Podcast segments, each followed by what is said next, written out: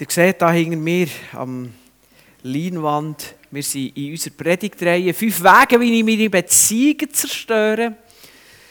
Wir kommen heute zum dritten Weg. Letzten Sonntag war der Ben Seiler da, hat von seiner Einsegnung hier in Kapelle erzählt und nachher seine Predigt gehabt. Gestern hat er eine Teenie Praise Night predigt. Genau, also er ist voll dran. Und heute kommen wir zum dritten Weg, eben wie gesagt.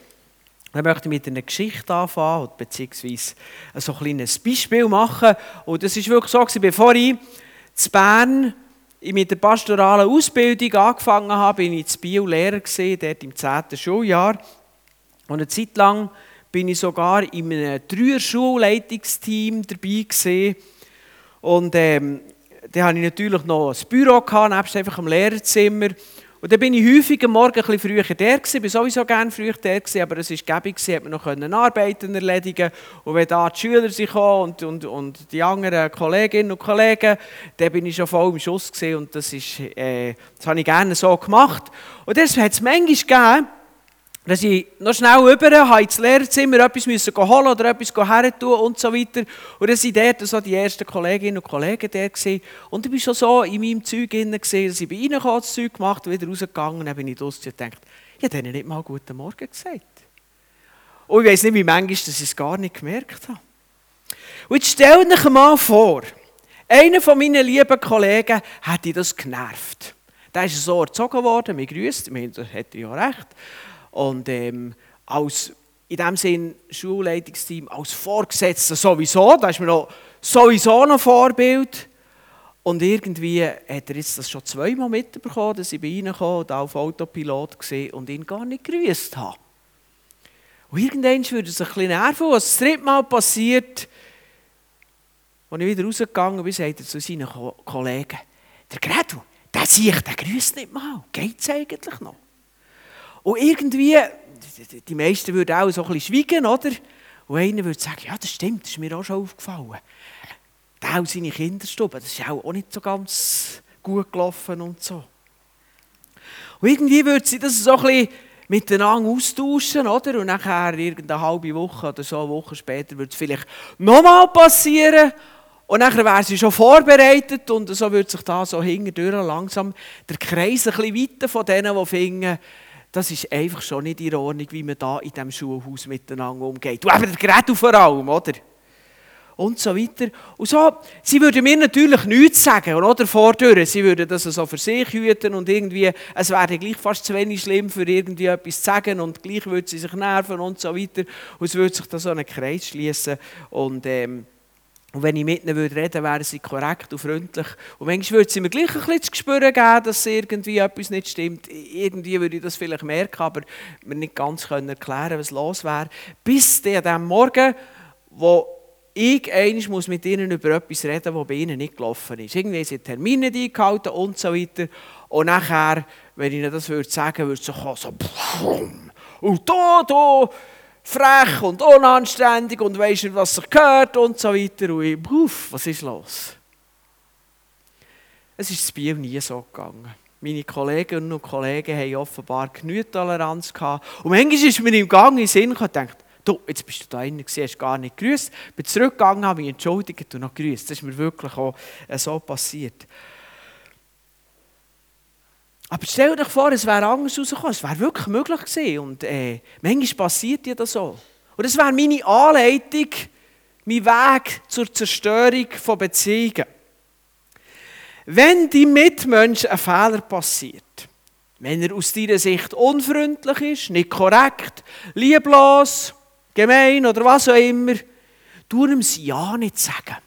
Du hinterher reden. Du mit den anderen darüber reden. Du schauen, wer auch deiner Meinung ist, dass ihr ein bisschen zusammen Verbindung treffen könnt.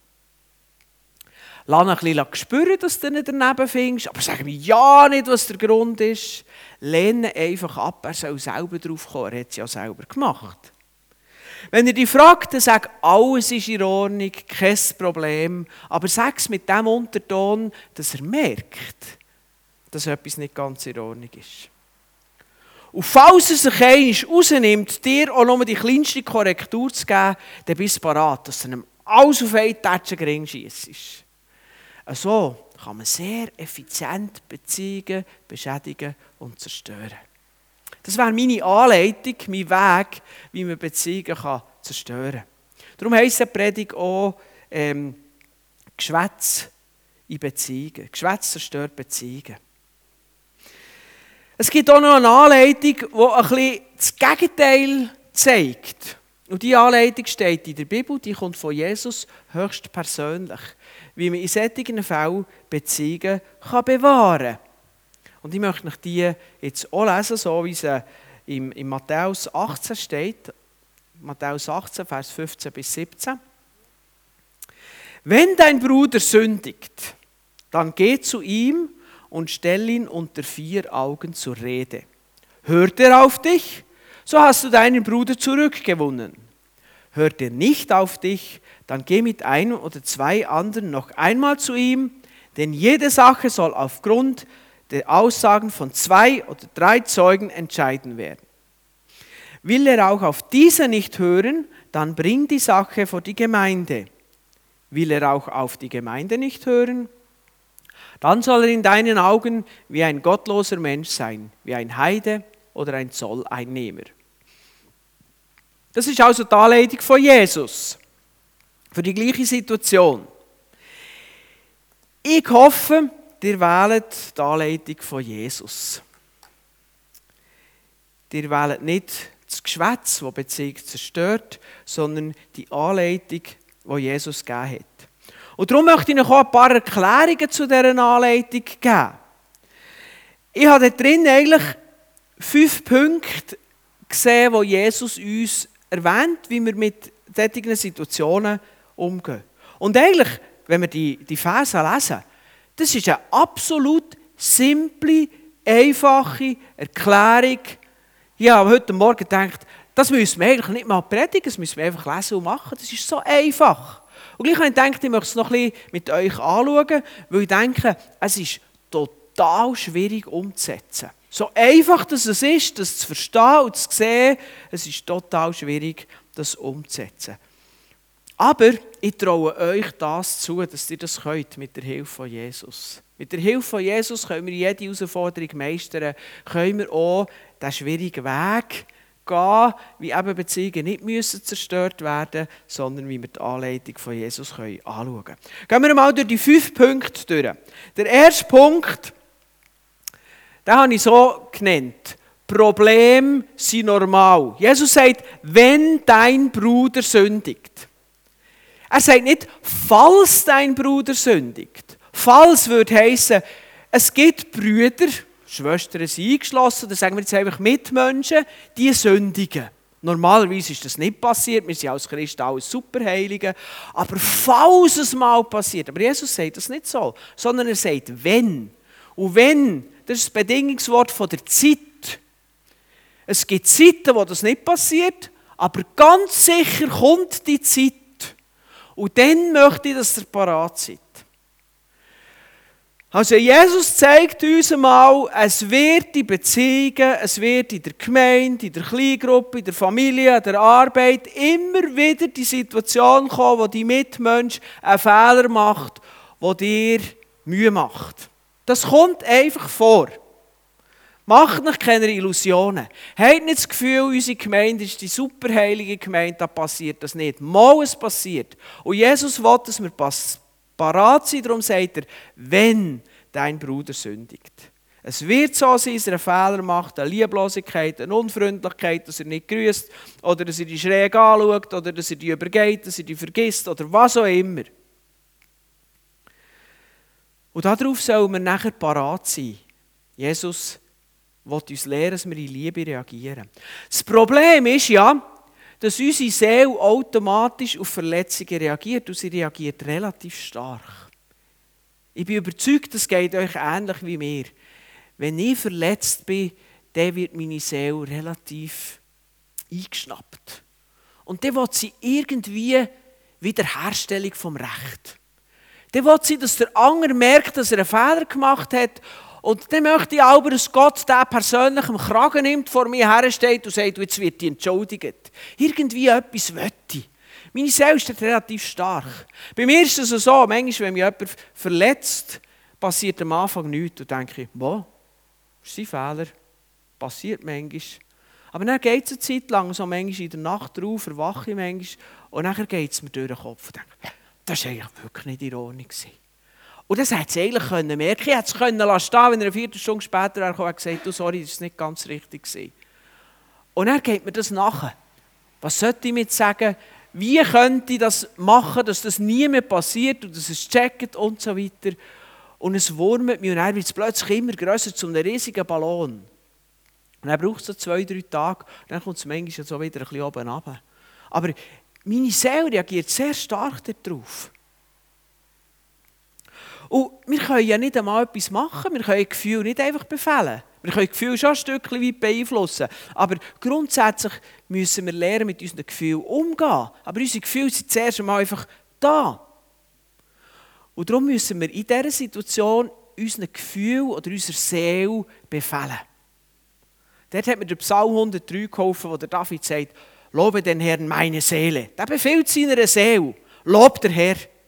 Und manchmal ist es ganz gut, wenn wir den Befehl auch ernst nehmen, wenn uns etwas über das Leben gekrochen ist, dass wir unserer Seele befehlen, zuerst mal Gott zu loben. Und dass wir unserer Seele auch befehlen, die Anleitung von Jesus zu nehmen. Weil sonst gehen wir automatisch in die Anleitung, die ich da ähm, mit dem Beispiel von mir im Lehrerzimmer habe probiert zu konstruieren, gehen wir mit dieser Anleitung um, dass wir einfach anfangen hinten reden, entweder mit uns selber oder mit anderen, und dass wir irgendwie eine riesige Sache daraus machen. Und schlussendlich, wenn es dann tätscht, ist es schon so viel kaputt, dass dann wirklich Beziehungen kaputt gehen. Das ist so, wie unsere Seele natürlicherweise reagiert. Und darum müssen wir unserer Seele befehlen, weil es eben immer wieder passiert dass der Bruder oder der Mitmensch an uns sündigt, dann müssen wir uns selber befehlen, hey, sorry, ich verstehe, dass da etwas nicht richtig gelaufen ist. Ja, wir müssen es nicht schönreden, das ist nicht richtig, aber wir entscheiden uns, nicht auf Gefühl zu hören, sondern die Liebe ins Zentrum zu stellen. Liebe und nicht Rache. Ich will aus Überzeugung das Richtige tun, auch wenn es mir gar nicht darum ist. Und ich möchte es unverblümt sagen, das ist mit einem Opfer verbunden.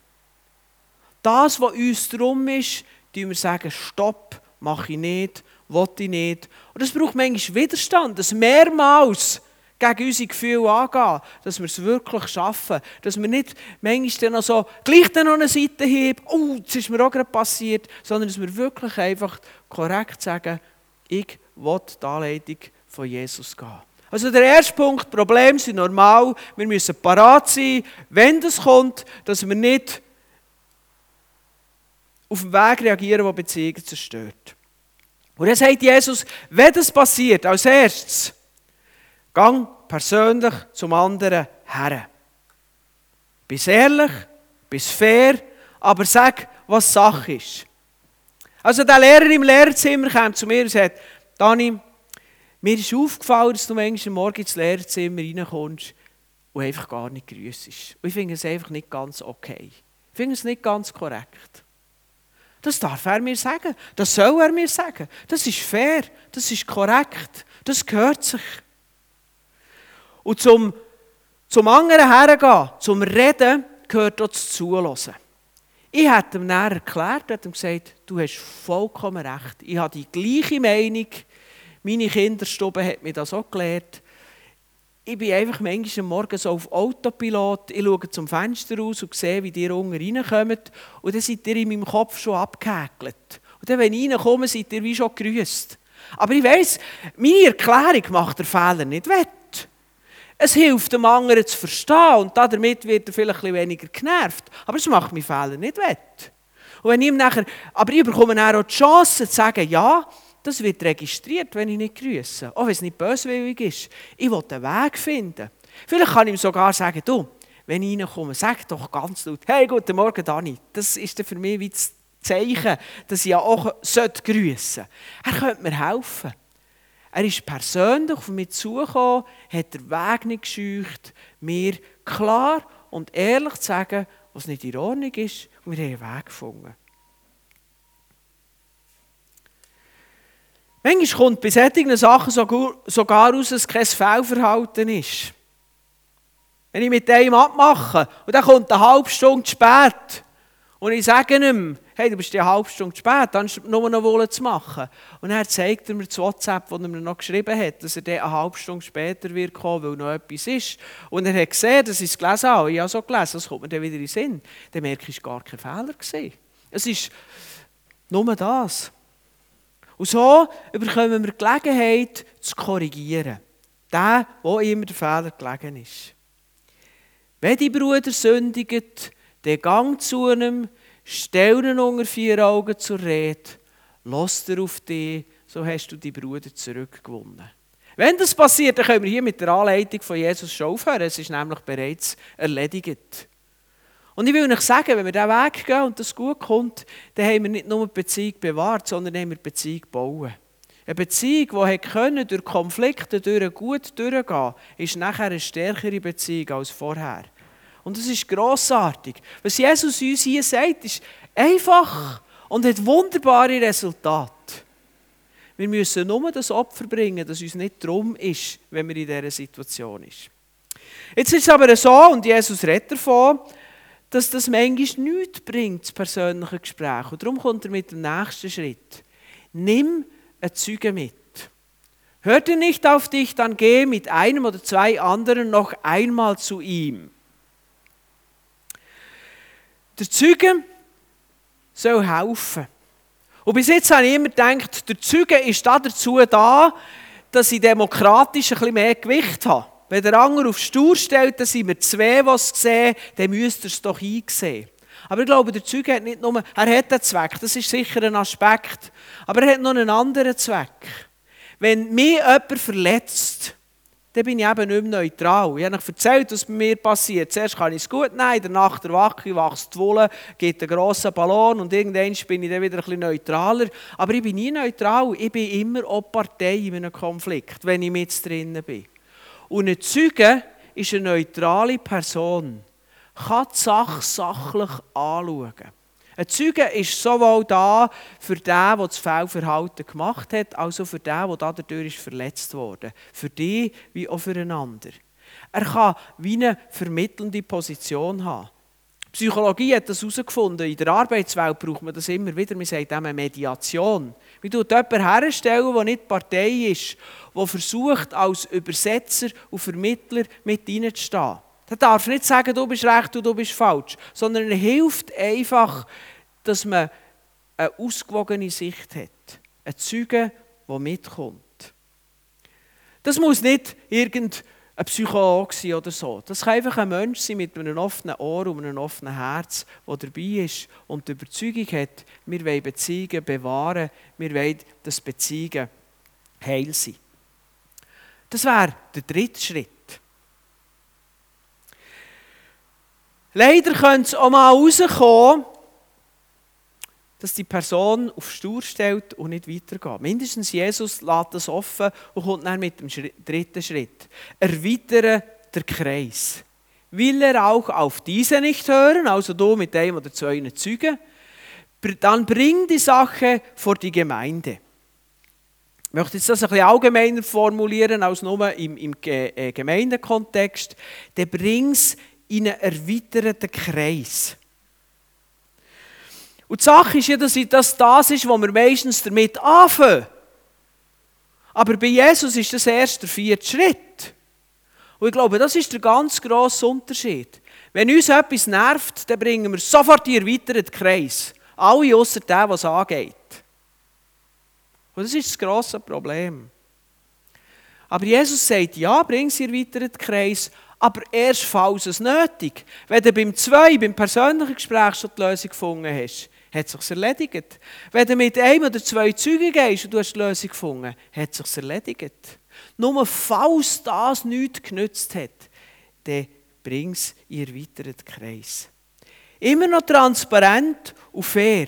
Die Absicht ist immer noch, das sehen wir in diesem Vers, wenn wir weiterlesen in dieser Anleitung von Jesus, ist immer noch, dass die Tür offen ist für eine Veränderung. Es geht auch der nicht um bloßzustellen.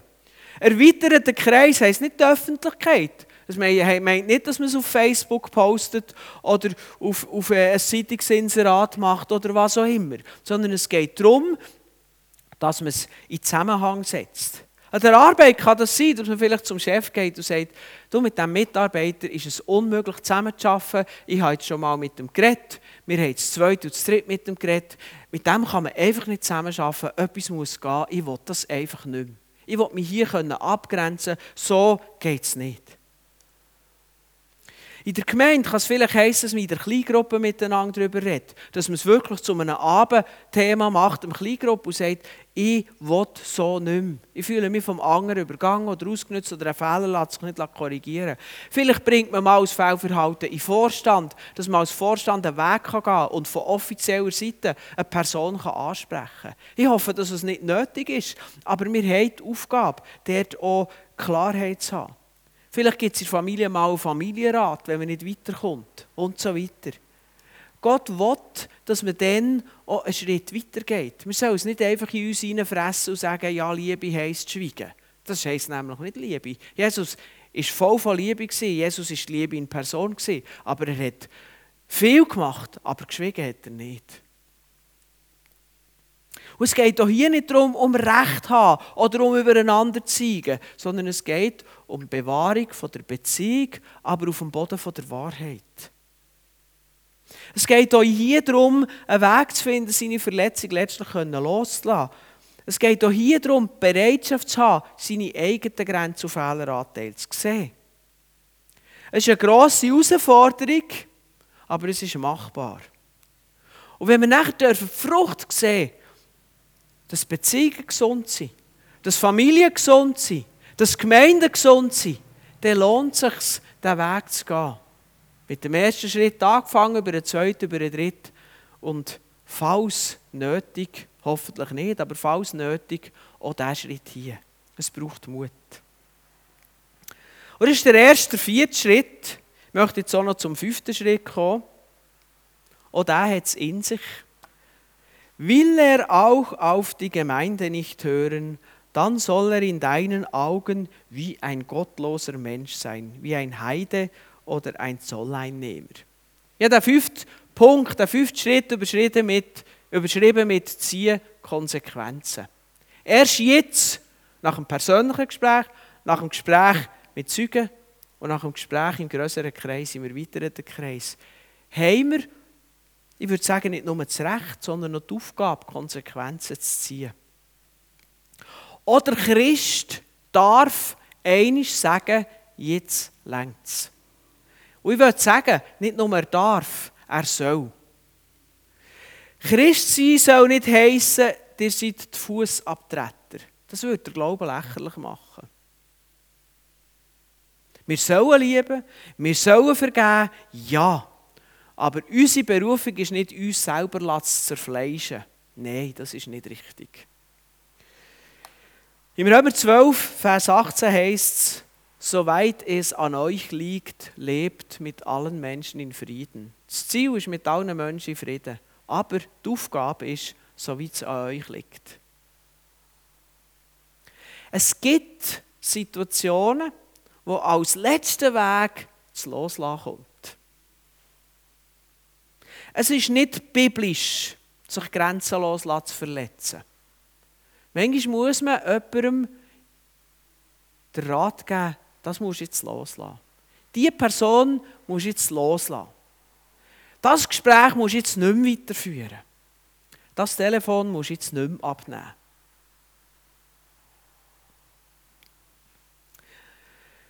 Und Jesus sagt, solche Menschen sollen sein wie gottlose Menschen, wie Heiden und wie Zolleinnehmer. Da möchte ich noch etwas dazu sagen. Wie ist Jesus mit Heiden und Zolleinnehmern umgegangen? Er hat sie nicht gemobbt, er hat nicht Steine nach ihnen geschossen, er hat nicht hämisch mit den Fingern auf ihnen gezeigt, er hat sie korrekt behandelt, aber er hat sie abgrenzt. Ich meine, er hat ja Zolleinnehmer bei sich gehabt, das waren aber Menschen, die zu ihm umgekehrt sind. Aber grundsätzlich hat er sich können abgrenzen und sagen, ihr seid da und ich bin hier. Er hat sogar zu seinen Jüngern einmal gesagt, weiter auch weggehen. Er hat Menschen nicht zu sich her angebunden und genagelt. Er hat eine klare Grenze können ziehen und sagen, hier bin ich, meine Tür ist offen, wer nicht durch die Tür gehen will, der soll es sein, ich tue niemandem Zwang an. Und er hat sich auch abgrenzen wenn Leute ihn abgelehnt haben, wenn er mit Leuten nicht ins Schlag kam, dass er wirklich ähm, dort können, korrekt und fair sein Und genau das meine ich. Wir sollen Menschen, wo wir einfach den Weg nicht mit finden, wo wir in mehreren Anläufen nach dieser Anleitung von Jesus den Weg gesucht haben und ihn nicht gefunden haben, dürfen wir auch sagen, hier ist jetzt die Grenze. Mein Lehrerkollege, mein fiktiver Lehrerkollege, was es zum Glück nicht gegeben hat, der hätte vielleicht irgendwann eben zur Schulbehörde gesagt und gesagt, ich finde, da mit der Schulleitung müsste etwas gehen. Vielleicht hat er auch gesagt, er kommt zu grüßen. Ja, ist jetzt nicht so schlimm, aber ich setze hier meine Grenzen. Ich bin halt einfach im Kontakt nicht so nah, nicht so vertrauensvoll zu diesem Typ. Der ist einfach irgendwie, das stimmt für mich nicht. Und er wäre dort, hat sich arrangiert. Aber er hat nicht hinter durchgeredet, er hat nicht ähm, Rachfeldzug gesucht und so weiter. Aber er hat sich super abgrenzt. Und das ist der fünfte Schritt. So wie es an euch liegt, lebt in Frieden mit anderen Menschen. Das sind meine fünf Punkte. Beziehungsweise meine. Die von Jesus. Ihr könnt sie ganz einfach in dieser, in dieser Bibelstelle, Matthäus 18, 15 bis 17 nachlesen. Sie ist einfach dort. Sie sind nicht versteckt. Sie sind einfach. Und gleichzeitig muss man nicht klein beigeben, sondern man kann eine Lösung finden. In Hoffnung natürlich eine einvernehmliche Lösung, Punkt 2 bis 4. Notfalls eine Lösung, wo wir uns gesund abgrenzen können. So einfach und trotzdem machen wir es oft anders. Ich möchte euch sagen, mir tut es weh, wenn ich mitbekomme, wie Familien kaputt gehen, weil man Probleme nicht so löst. Wie Gemeinden kaputt gehen, Spaltungen sind. Wisst ihr, eine Gemeinde hat den Auftrag, sich selber aufzubauen. Menschen sollen im Glauben weiterkommen und gegen zu wirken, Menschen draussen das Evangelium zu bringen. Und manchmal zerfleischt sich eine Gemeinde selber in ihren Kämpfen und so weiter. Und es hat nicht damit zu tun, dass sie schon schlimme Kämpfe haben. Wenn dein Bruder sündigt, es passiert einfach. Es hat damit zu tun, dass wir unsere Gefühle reagieren den Weg von der Zerstörung zu gehen, anstatt der Weg, den Jesus uns hier beschreibt. Das ist ganz einfach. Und es tut mir weh, wenn der Teufel sich den Ranzen voll lachen Entschuldigung, wenn ich es so salopp sage, dass Christen sich um sich selber drehen, mit kaputt machen, anstatt dass sie den Auftrag wahrnehmen, einander zu lieben und aufzubauen und zusammen gegen rausgehen und den Menschen das Evangelium zu bringen, dass sie das Heil, das ewig gilt, können erreichen können.